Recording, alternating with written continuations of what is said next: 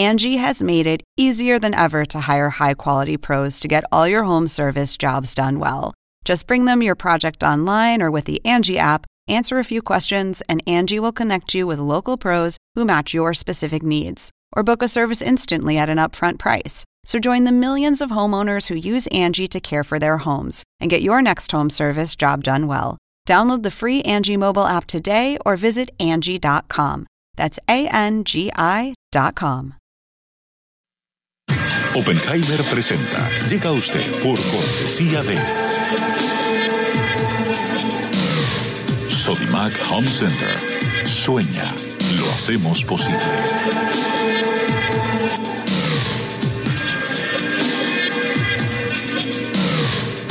Jingle, líderes en administración integral de capital humano.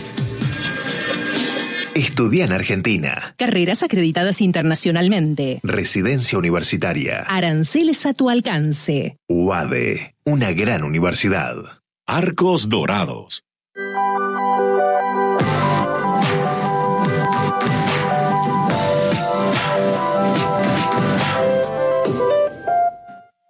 ¿Sabías que según un estudio de la Universidad de Oxford, casi la mitad de los trabajos actuales podrían dejar de existir en 10 años? La inteligencia artificial llegó para quedarse. ¿Cómo te va a afectar la automatización? ¿Cuáles son los trabajos del futuro?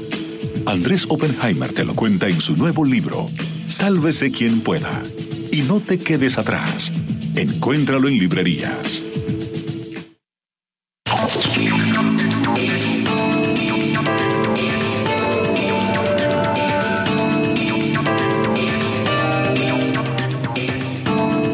Tal? ¿Cómo les va? Soy Andrés Oppenheimer. Gracias por estar con nosotros. Nuevamente, Venezuela está en las noticias. El presidente de la Asamblea Nacional de Venezuela, Juan Guaidó, reconocido por más de 50 países como el presidente encargado de Venezuela, denunció que el gobierno de Nicolás Maduro planea cerrar la Asamblea Nacional, o sea, el Congreso venezolano controlado por la oposición desde aquellas elecciones del 2015 en que arrasó la oposición. Hasta ahora el gobierno no lo ha hecho, no ha cerrado este Parlamento, por lo menos hasta el momento que estamos grabando este programa. Pero poco antes, Estados Unidos anunció sus mayores sanciones económicas contra el gobierno de Maduro, un embargo comercial a las empresas estatales venezolanas y mientras tanto sigue el éxodo venezolano a Colombia, Perú, Ecuador, Chile, Argentina y varios otros países.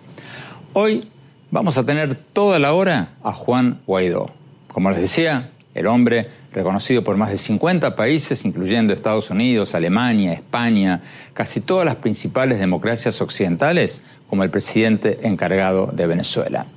Le vamos a preguntar de todo. Le vamos a preguntar sobre los presuntos planes del gobierno de cerrar la Asamblea Nacional, esto que recién mencionábamos, un tema que el presidente Maduro no ha tocado en su Twitter. Y le vamos a preguntar sobre las negociaciones de la oposición con Maduro, sobre la posibilidad de una salida armada en Venezuela, sobre si su gobierno paralelo no va a perder más apoyo internacional después de que México se declaró neutral sobre Venezuela con el nuevo presidente Andrés Manuel López Obrador y después, más recientemente, de que la fórmula kirchnerista en Argentina, la fórmula del candidato Alberto Fernández y la expresidenta Cristina Fernández de Kirchner, ganó las elecciones primarias de Argentina el 11 de agosto.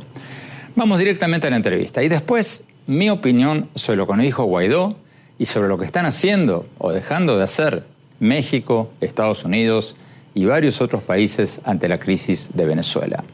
Veamos lo que nos dijo Guado. Vamos ya directamente a la entrevista.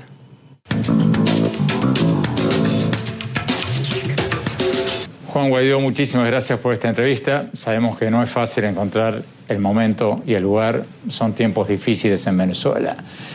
En las últimas horas usted denunció lo que llamó una nueva ola de represión del gobierno de Maduro con potenciales órdenes de arresto contra cuatro diputados opositores, incluso un posible cierre de la Asamblea Nacional que usted preside. ¿Qué van a hacer ustedes si el gobierno cierra la Asamblea Nacional?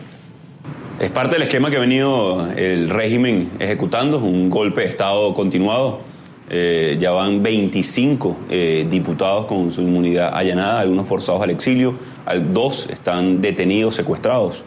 Eh, en este momento han quitado las competencias, han encarcelado, mi jefe de despacho continúa secuestrado. Esto es producto de la dictadura y lo que hemos hecho hasta ahora, Andrés, y los que nos sintonizan es construir mayoría, es ejercer presión, es protestar, es reunir en torno a un plan país, a la comunidad internacional, la presión diplomática, la protección de los activos de Venezuela, y es parte de lo que tenemos que seguir en la, en la ruta, entendiendo eh, que nos enfrentamos a una dictadura, que estamos buscando todas las aproximaciones posibles para una solución al conflicto que vive Venezuela y poner fin al sufrimiento de nuestra gente. Vayamos a la pregunta de fondo. La crisis de Venezuela se agrava y está estancada, parece no tener salida. Un intento de rebelión militar fracasó hace poco, hace unos meses. Las sanciones internacionales no lograron tumbar al régimen. Las negociaciones de ustedes con el gobierno tampoco parecen estar avanzando y cientos de miles de venezolanos siguen saliendo del país. ¿Qué le dice usted a quienes dicen que el tiempo corre a favor de Maduro? Porque podría pasar, o puede pasar, o está pasando lo que pasó en Cuba. En Cuba, con el paso del tiempo, se fueron millones de personas y el gobierno, el régimen, se quedó con menos bocas que alimentar y una población más dócil y más fácil de controlar con subsidios alimentarios. ¿No va a pasar eso en Venezuela? Hoy el tiempo juega en contra de los venezolanos, también eh, eh, de Maduro. Se desmorona, nosotros nos hemos eh, fortalecido en las calles, en la comunidad internacional, seguimos recibiendo reconocimientos. Hay muchas diferencias con respecto a lo que se dio en Cuba. Por supuesto, eso es un peligro latente al cual nos enfrentamos. Por eso no solamente estamos ejerciendo mayoría, sino también estamos recorriendo el país, el mundo, y es deber de los venezolanos prevenir eh, la normalización de la crisis, la normalización de la urgencia.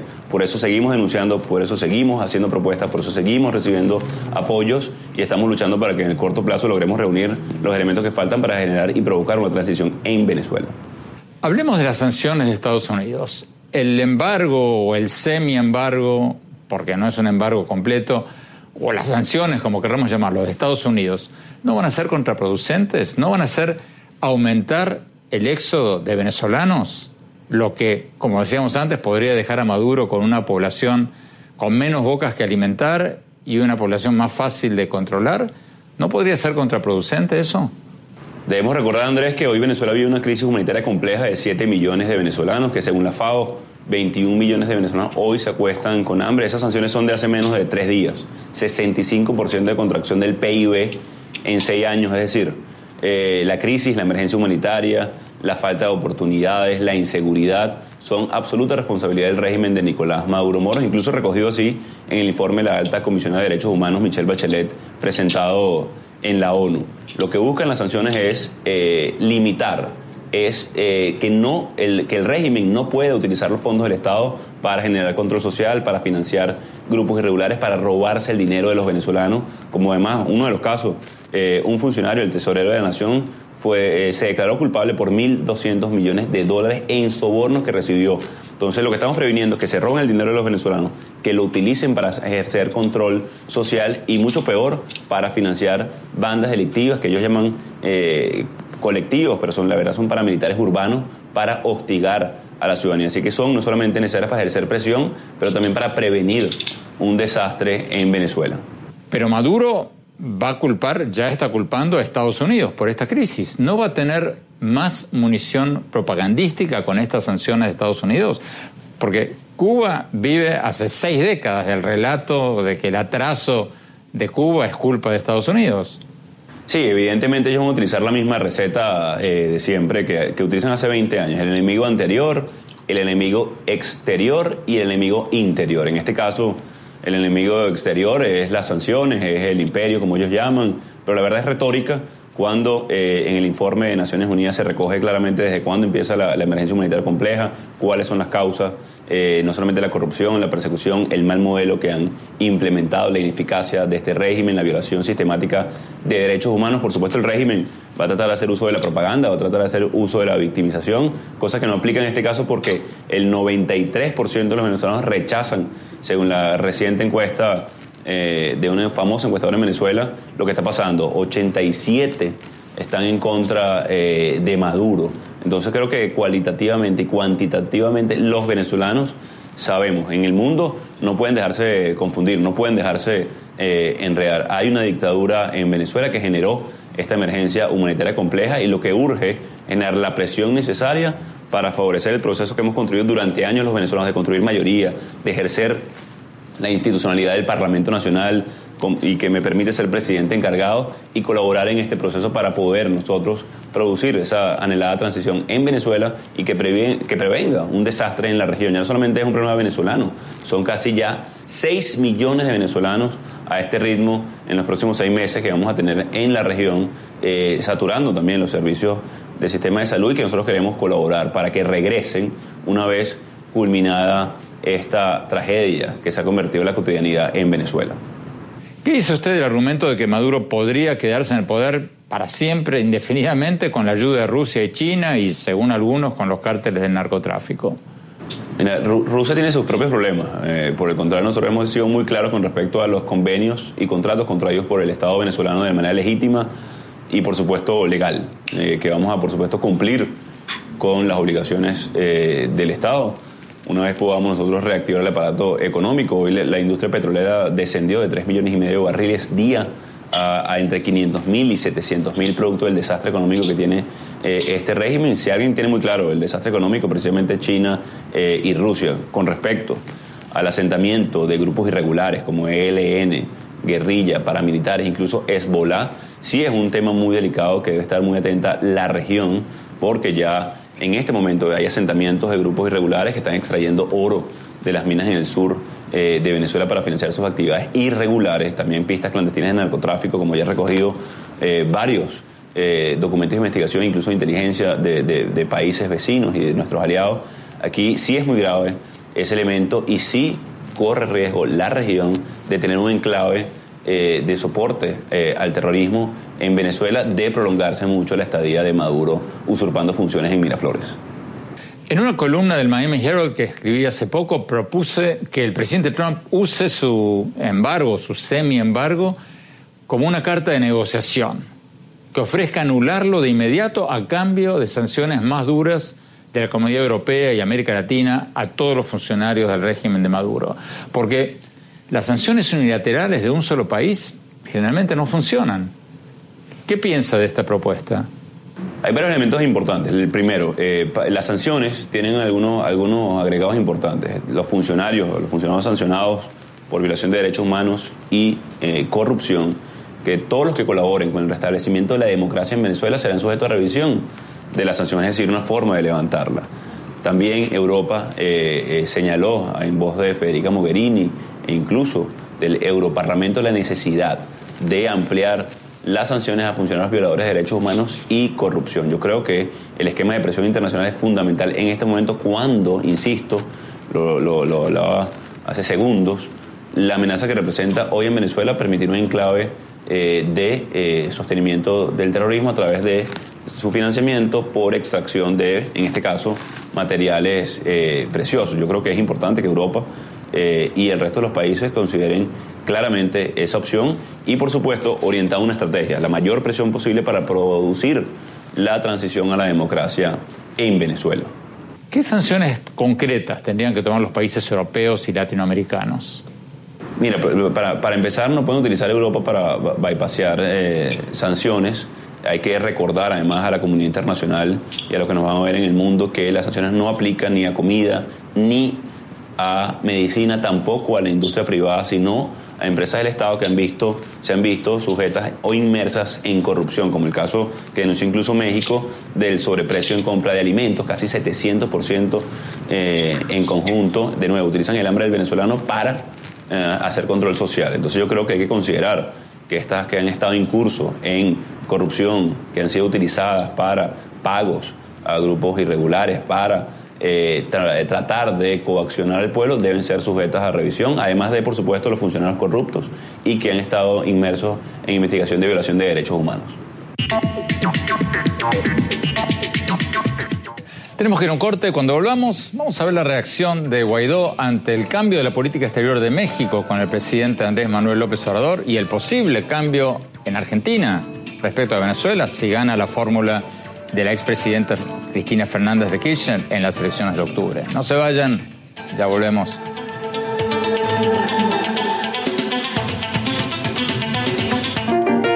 Sueña con ser el papá que tiene las herramientas para hacerlo todo. Busca, encuentra, compara Descubre la que siempre habías querido. Ven a Sodimac Home Center y llévate una o llévatelas todas. Pruébalas, siéntelas. Compra las herramientas de un super papá sin que te supercueste. Y haz tus super proyectos. Encuentra más, ahorra más. Ven y haz más. Sodimac Home Center. Sueña, lo hacemos posible.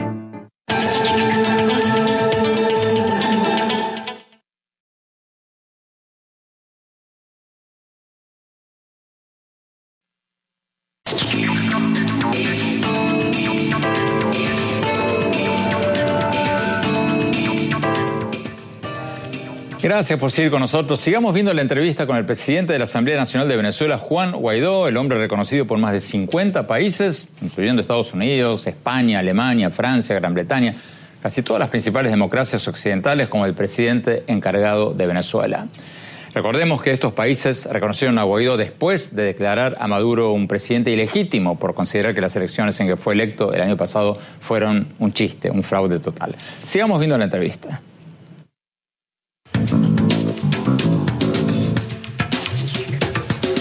Hablemos un poco del contexto internacional. A fines del año pasado, los países más grandes de América Latina decidieron desconocer al régimen Maduro, o al propio Maduro, mejor dicho, diciendo que fue electo en una elección claramente fraudulenta.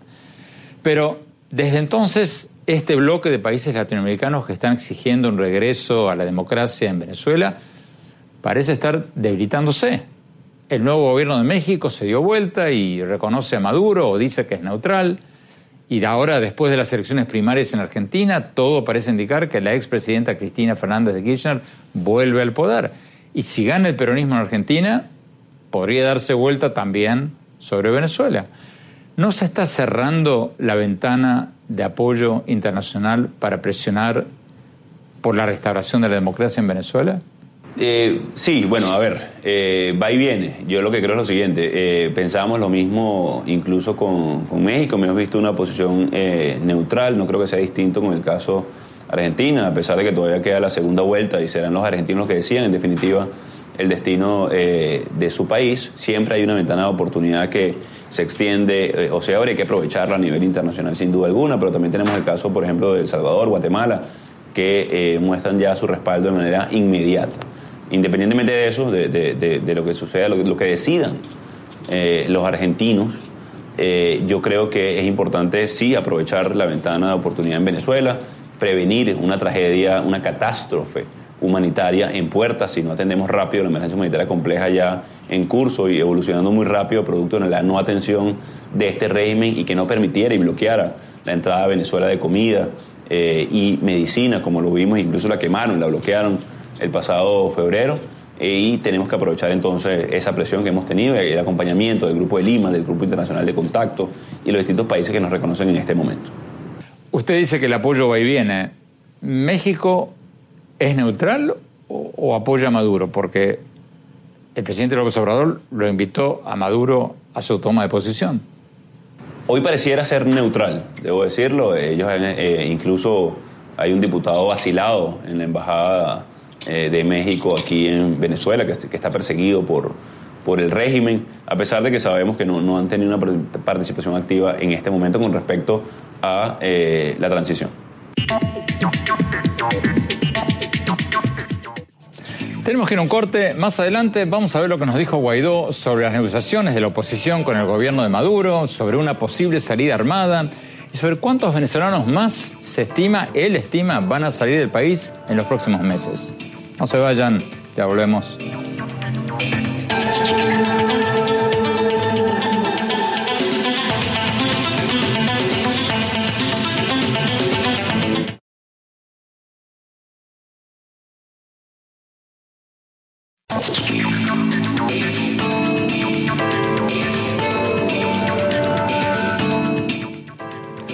Gracias por seguir con nosotros. Seguimos viendo la entrevista con el presidente de la Asamblea Nacional de Venezuela, Juan Guaidó, el hombre reconocido por más de 50 países, incluyendo Estados Unidos, España, Alemania, Francia, casi todas las principales democracias occidentales, como el presidente encargado de Venezuela. Sigamos viendo la entrevista.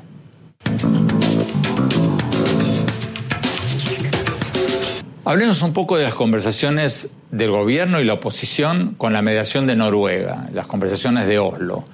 John Bolton, el asesor de seguridad nacional del presidente Trump, se manifestó abiertamente contra estas negociaciones, diciendo que no sirven para nada mientras Maduro esté en el poder y que tienen que terminar. Usted se ha manifestado a favor de estas negociaciones. Acaba la pregunta. ¿Qué le hace pensar a usted que Bolton está equivocado y que estas negociaciones pueden funcionar, pueden llegar a buen puerto? No, a ver, no es muy distinto lo que hemos eh, dicho. Nosotros no confiamos en el régimen, es una dictadura, lo hemos dicho una eh, y otra vez, eso debemos ratificarlo. En Venezuela nos enfrentamos a una dictadura producto de haber construido mayoría, ejercido el Parlamento, producto de las diferentes aproximaciones a una solución. Hay una mediación del Reino de Noruega.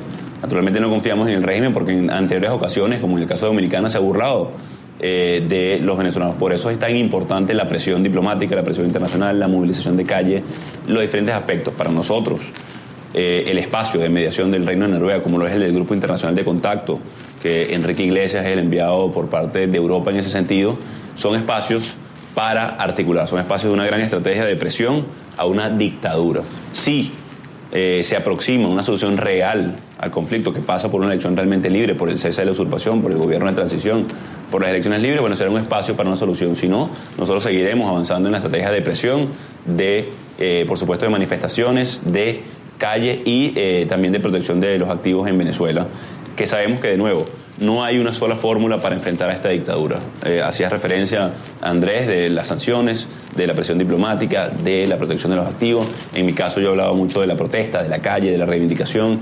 También eh, lo que ha sido el ejercicio de la mayoría, el haber ganado la mayoría en el Parlamento en el 2015, por lo cual me valida hoy como presidente encargado. Entonces, esa mediación es un espacio para lograr aproximar una solución de ser útil. Seguiremos, si no, avanzaremos en otros espacios sabiendas que, insisto, nos enfrentamos a una dictadura que ha perseguido, asesinado, en el caso de Fernando Albán, el capitán de corbeta, torturado, que tenemos más de mil presos políticos, de que hoy nos persiguen, de que tenemos latente eh, el cierre eh, del Parlamento por la fuerza, porque no sería legal de ninguna manera si lo hace a través de una legítima constituyente, pero alinear toda esta eh, compás internacional, la presión, el escepticismo de parte o hacia una dictadura, es central tener muy claro el objetivo en el corto plazo.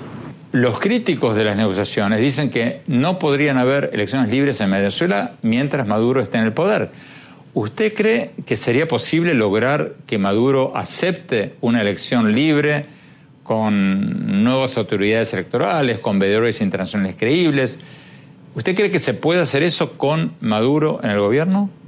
Un, dictador no, no, va a tener hoy una epifanía y va a darse cuenta que destruyó el país. Se robaron una elección en el 2018. Lamentablemente, digo lamentablemente porque todos queremos una solución ya al conflicto en Venezuela, poner fin al sufrimiento de los venezolanos que ya han pasado por mucho, que hemos sacrificado muchísimo. La, lejanía de nuestra gente, el día a día que se, ha que se ha complejizado sin precedentes. Algo tan sencillo como comprar comida es una tragedia.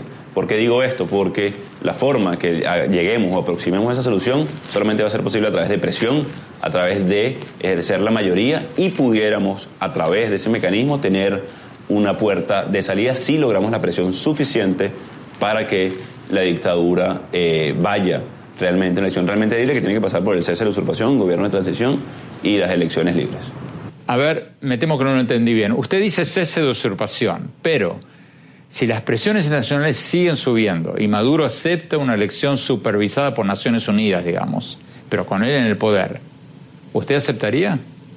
No sería una elección realmente libre en ese, en ese caso. Nosotros tenemos que, que, empujar y hacer todo lo posible para tener una elección realmente libre con una transición que vaya a la reinstitucionalización, que significa un nuevo Consejo Nacional Electoral, la supervisión internacional en el caso de la ONU, Unión Europea o la OEA también deberíamos tener la apertura del registro electoral permanente eh, internacional. Y hay unos factores, el derecho a elegir y ser elegido, es decir, no puede ser eh, eh, el régimen que elija a través de inhabilitaciones, a través de partidos clausurados, partidos perseguidos. Son varios los elementos, pero ejerciendo desde ese espacio haría muy difícil una elección competitiva en Venezuela. ¿Con o sin Maduro en el poder?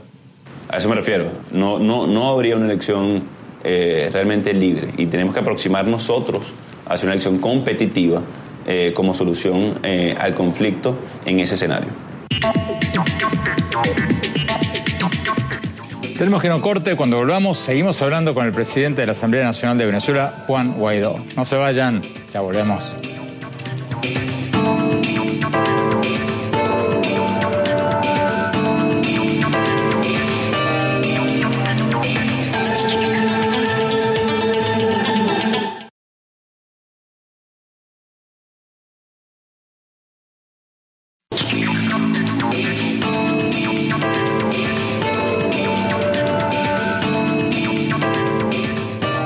Gracias por seguir con nosotros. Seguimos viendo la entrevista con el presidente de la Asamblea Nacional de Venezuela, Juan Guaidó, el hombre reconocido por más de 50 países, incluyendo Estados Unidos, España, Alemania, Francia, varias de las principales, casi todas las principales democracias occidentales, como el presidente encargado de Venezuela.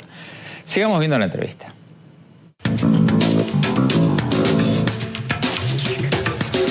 Usted ha hecho varios llamados a las Fuerzas Armadas de Venezuela a que restablezcan el orden constitucional, pero hasta ahora no le han hecho caso. ¿Qué le hace pensar que todavía hay militares en Venezuela dispuestos a alzarse contra el régimen de Maduro para restablecer la democracia? Hemos hecho llamados a la Fuerza Armada Legítima en Venezuela para ponerse del lado de la Constitución. Eh, no hemos hecho llamado a, rebeldía, por el contrario, no hubo una elección libre en Venezuela, hoy están usurpando funciones, hoy están utilizando el poder en Venezuela para oprimir a nuestra gente, para cercenar libertades, para perseguir, para encarcelar eh, parlamentarios, para frenar eh, lo, que, lo que ha sido el desarrollo de nuestro país. Estamos hablando, y lo hemos hecho desde el principio de año, y lo vimos con los sargentos en Cotiza a principio de año, con los militares en Cúcuta, con el caso de los militares también en La Carlota y por supuesto el general de división Christopher Figuera para que se pongan del lado de la Constitución, presionen a una dictadura y aproximemos a la solución real al conflicto que pasa por una elección realmente libre en Venezuela. ¿Cuál es la cifra real de cubanos en Venezuela y hasta qué punto están enquistados en las Fuerzas Armadas de Venezuela?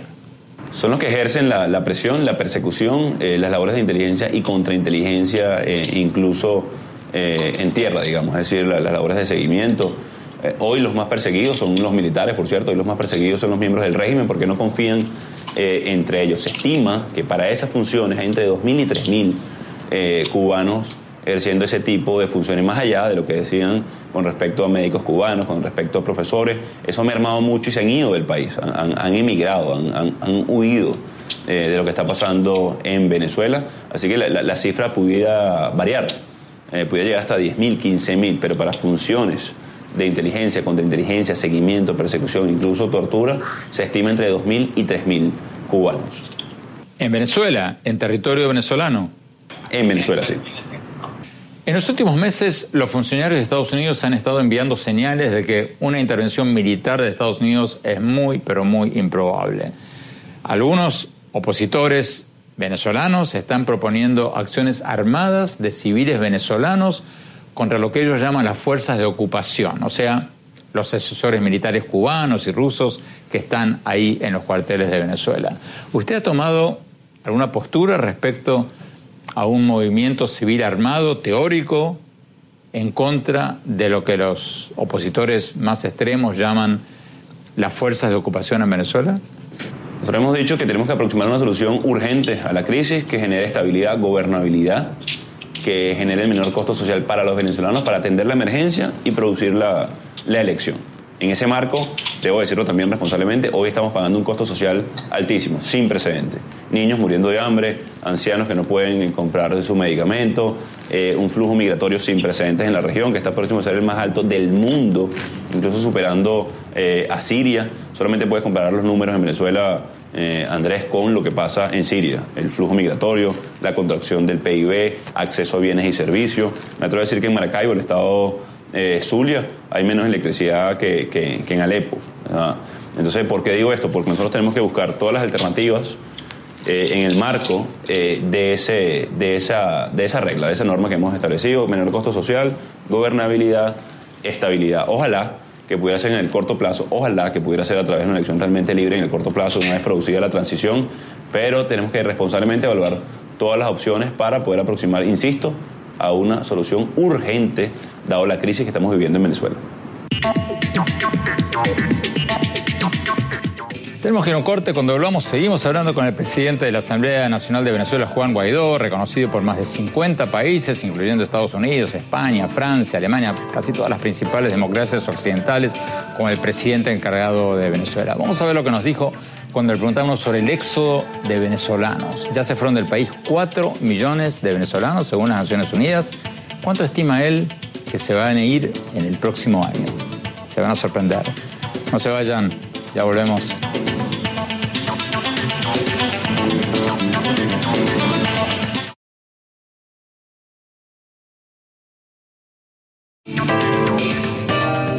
Gracias por seguir con nosotros. Estamos viendo la entrevista que le hicimos a Juan Guaidó, el presidente de la Asamblea Nacional de Venezuela, el hombre reconocido por más de 50 países, incluyendo Estados Unidos, España, Alemania, Francia, casi todas las principales democracias occidentales, como el presidente encargado de Venezuela.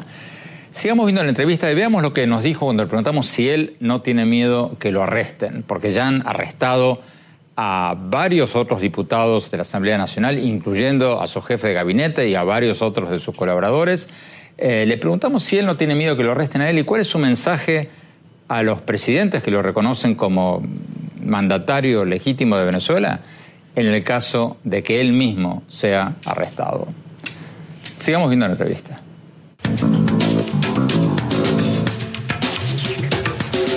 Juan Guaidó, presidente de la Asamblea Nacional, cada vez están arrestando a más gente alrededor suyo.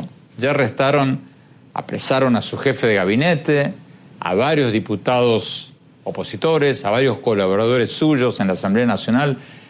¿Qué mensaje le quiere mandar usted a los presidentes de los más de 50 países que lo reconocen a usted como presidente encargado de Venezuela en caso de que lo arresten a usted? ¿Qué medidas tendrían que tomar si lo arrestan a usted? Hoy, hoy Venezuela vive una crisis sin precedentes en la región, Andrés, una dictadura muy eh, oprobiosa que ha, perseguido, que ha asesinado, que ha torturado. Los que hacemos política sabemos el riesgo desde, hace mucho tiempo eh, al cual nos enfrentamos. Eh, partidos perseguidos, encarcelados, presos de conciencia, una emergencia humanitaria compleja que afecta a toda la población sin distingo de clase social o de dónde vienen. Si el régimen trata de, apresarme, que es un riesgo que me han amenazado, que el 13 de enero incluso me secuestraron durante algunas horas, que lo han amenazado en cadena nacional, que me han amenazado una y otra vez a mí, a mi entorno en este momento, incluso mi hermano tiene orden de captura, incluso el general de visión Christopher Figueroa reflejara que incluso a mi madre pretendían eh, eh, llevársela. Eh, el curso es ejercer la máxima presión para lograr la transición y la elección realmente libre en Venezuela. Máxima presión en las calles de Venezuela, a nivel internacional, la presión diplomática, la protección de los activos de Venezuela, que no utilicen el dinero de Venezuela para robárselo, para ir en contra de los propios venezolanos. Sería una situación sin eh, precedentes y esperaríamos una reacción muy contundente de nuestros aliados en el mundo. Usted ha dicho que se viene una nueva ola represiva en Venezuela. ¿Qué creen que va a hacer el gobierno? ¿Cuáles son los próximos pasos represivos que según ustedes van a tomar el gobierno? Bueno, el día de ayer ya llenaban a cuatro nuevos parlamentarios. Eh, estaban tratando de cercenar la única institución legítima reconocida por el mundo que es el Parlamento, sin ningún tipo de competencia para hacerlo. También asomaron la posible adelanto de elecciones parlamentarias de manera irregular y legítima, lo que hicieron en el 2018, por cierto. Trataron de robarse el Parlamento y solo desencadenó esta tragedia. El régimen se insiste por esa vía de represión, si insiste por esa vía de persecución, solo va a lograr más contradicciones, va a lograr más desmoronamiento incluso al interno eh, del mismo régimen, va a lograr más hambre, más miseria. Por el contrario, un cambio, por el contrario, la, eh, eh, la transición va a generar cambio, va a generar ingresos a Venezuela, va a generar inversión en nuestro país, va a generar empleos. ya lo intentaron, apresar, encarcelar, eh, adelantar elecciones y ya sabemos el resultado que tuvo el régimen. Desconocimiento a nivel internacional, aislamiento, eh, tragedia e incluso desmoronamiento en sus filas eh, internas. Por el contrario, la alternativa es el futuro para todos los venezolanos. No estoy haciendo una, una, apelación a la conciencia del régimen, pero sí sabemos que hay muchos a lo interno que quieren dar un paso para generar una transición real en Venezuela. Si el gobierno adelanta las elecciones legislativas, ¿ustedes participan no? para que hayan elecciones realmente libres en Venezuela tiene que haber una cantidad de factores. Ya, ya hemos demostrado en el pasado, y como fue el 20 de mayo del 2018, que a ninguna farsa nos vamos a prestar. Para que haya una elección realmente libre debemos aproximar una solución real. Hay una situación de usurpación, hay una dictadura en eh, Venezuela y para que haya una solución debe haber elección presidencial con un nuevo CNE, con, por supuesto, eh, la observación internacional, el derecho a elegir y ser elegido y todo lo que hemos narrado durante la entrevista, Andrés, no sería posible eh, una participación en ningún tipo eh, de elección que no aproxime una solución real al conflicto en Venezuela. Hablábamos hace unos minutos sobre el éxodo venezolano, esta continua emigración de venezolanos huyendo de Venezuela. ¿Usted cree que este éxodo llegó a su límite o va a seguir? Mira, eh, se estima, eh, y digo estima porque lamentablemente no tenemos eh, cifras específicas, entre 4.700.000 y 6 millones de venezolanos en este momento.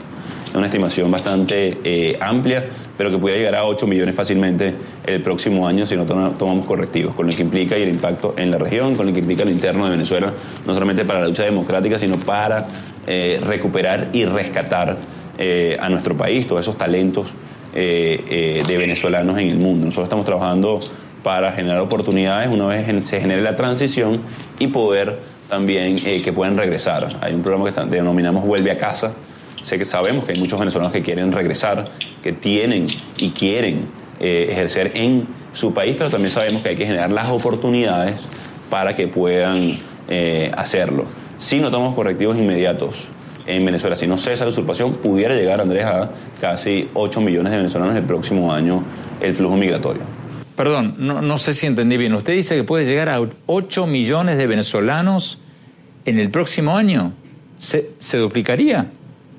Pudiera llegar a 8 millones, es decir, el flujo se, pudiera ser 2 millones de venezolanos adicionales a los entre 4 millones 700 mil y 6 millones que ya han decidido irse de Venezuela. O sea, pudiera llegar a un total de 8 millones el próximo año. Pudiera llegar a 8 millones, es decir, el próximo año, si no tomamos los correctivos, 2 millones más de venezolanos solamente el año que viene pudieran emigrar. ¿Qué va a provocar eso en América Latina? Bueno, sabemos el impacto inicial que tiene en los servicios de salud, en los servicios sociales en cada uno de los países. La, migración siempre beneficia al país receptor, eso incluso la ONU lo demostró, pero sabemos que en las primeras de cambio el impacto social eh, que genera, el shock social que genera en cada uno eh, de los países es duro poder asimilar todo este flujo migratorio en países que ya naturalmente tienen propios problemas, que tienen también que buscar eh, soluciones. Lo ideal es fortalecer Venezuela, es recuperar nuestra industria productiva, es eh, reinvertir en nuestro país, mejorar el PIB, las oportunidades de trabajo, la balanza comercial con los países. Eso es lo ideal. Pero en este momento el flujo migratorio pudiera impactar de manera eh, muy dura en cada uno de esos servicios, en cada uno de los países que están recibiendo, amablemente, debo decirlo, esta gran cantidad de venezolanos en el mundo. Algunos países dicen que Maduro está abriendo las cárceles de Venezuela para mandar a los países vecinos a presos peligrosos para desprestigiarlos a ustedes, a la oposición y a todos los exiliados venezolanos. ¿Cierto o falso eso? No sé cuál es el esquema, sinceramente, pero sí hemos visto un aumento de criminalidad eh, eh, por bandas que operaban en Venezuela y que han migrado. yo no sé si es algo inducido eh, por el régimen o es la misma migración que ha, obligado a bandas criminales a ir a otros sitios. Lo que sí es cierto es que eh, hoy hay un afianzamiento importante de paramilitares, colectivos, guerrilla en Venezuela que también están ejerciendo no solamente en Venezuela, sino en otros eh, países. Pero de nuevo, un delito es un delito independientemente de la nacionalidad y debe ser castigado y debe haber justicia en cualquiera de los casos. Lo que sí hay que investigar es eh, el auspiciamiento eh, del régimen para la guerrilla, los paramilitares, el ELN, Hezbollah, que eh, también puede impactar en la región. Volviendo a lo que usted nos hablaba antes, de los arrestos de varios legisladores de oposición, colaboradores suyos, ¿usted está tomando algunas medidas de seguridad adicionales en estos días por si lo arrestan a usted? Bueno, lo hemos hablado varias veces, Andrés, gracias por la preocupación. Vivimos en una dictadura, Vivimos, eh, vivimos con ese riesgo latente, no solamente este año, sino hace mucho tiempo. Recordemos la, persecución a, los diputados, a los dirigentes políticos, la cárcel eh, política, nosotros estamos ejerciendo nuestras funciones entendiendo que estamos en una dictadura, entendiendo que debemos recuperarlas para poder producir la transición, atender la emergencia, tener una elección eh, libre. El régimen busca tratar de detenernos de cualquier manera, con amenazas, con cárcel, con persecución, pero nuestro deber, nuestra responsabilidad es avanzar a pesar de, esos riesgos, incluso de vida pero vamos a hacerlo con mucha fuerza y sobre todo, como tú le decías, si eso pasa, bueno, ¿qué hacer? ¿Cuáles son eh, los próximos pasos? ¿Qué debería hacer la comunidad internacional? Que también es clave prepararnos en todos los sentidos. Juan Guaidó, presidente de la Asamblea Nacional de Venezuela, reconocido por 50 países o más como presidente encargado de Venezuela, muchas gracias por su tiempo. Gracias, Andrés. Un gran saludo y un abrazo. Tenemos que ir a un corte. Cuando volvamos, mi opinión sobre lo que escuchamos hoy de Juan Guaidó, el presidente de la Asamblea Nacional de Venezuela. Se vayan, ya volvemos.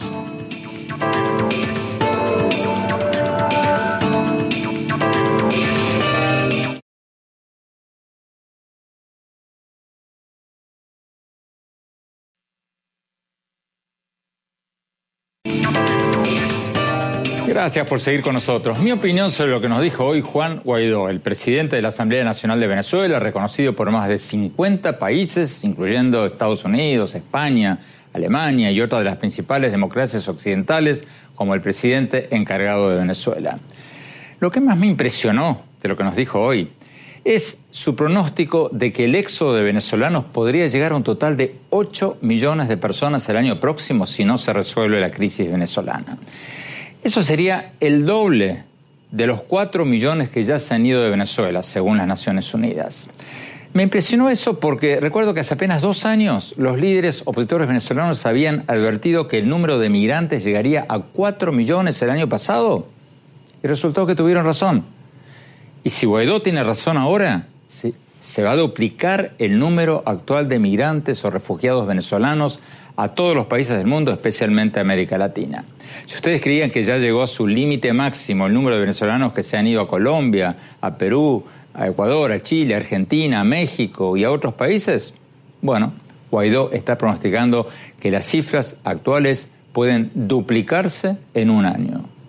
Los motivos son obvios. Una inflación del 10 millón por ciento anual, parece una cifra loca, pero esa es la que da el Fondo Monetario Internacional supermercados vacíos, escasez generalizada de comida y medicamentos, presos políticos, censura a la prensa, elecciones fraudulentas.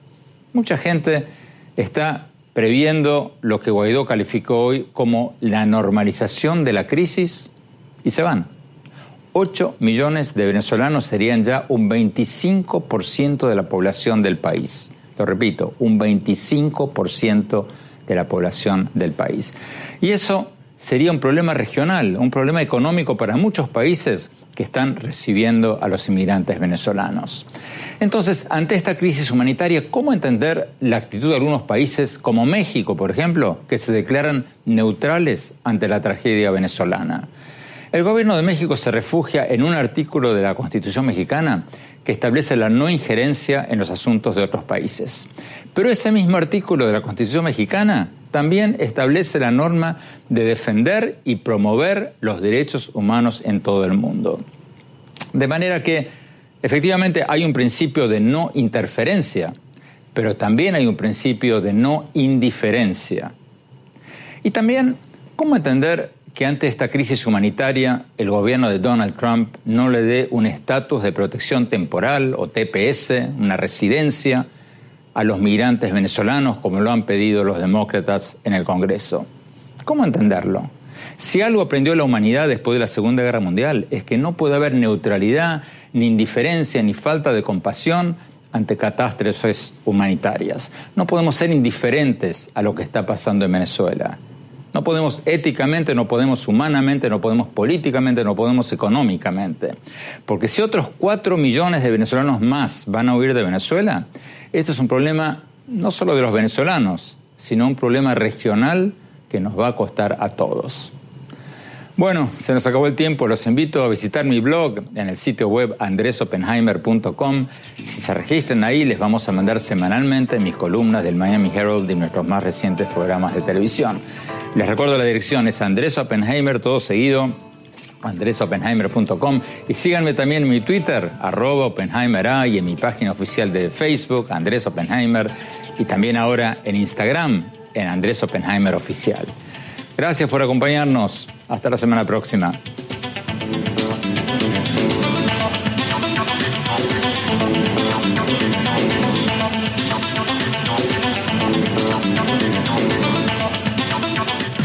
Oppenheimer presenta. Llega usted por cortesía de Sodimac Home Center. Sueña, lo hacemos posible.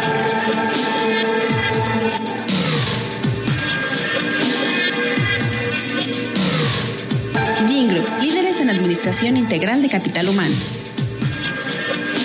Estudia en Argentina. Carreras acreditadas internacionalmente. Residencia universitaria. Aranceles a tu alcance. UADE, una gran universidad. Arcos Dorados.